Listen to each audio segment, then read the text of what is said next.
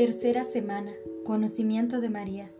Los actos de amor, afectos piadosos hacia la Santísima Virgen, imitación de sus virtudes, especialmente su humildad profunda, su fe viva, su obediencia ciega, su continua oración mental, sus mortificaciones en todas las cosas, su pureza incomparable, su caridad ardiente, su paciencia heroica, su dulzura angelical y su sabiduría divina, siendo esto, como lo dice San Luis María Grignion de Montfort, las diez virtudes principales de la Santísima Virgen.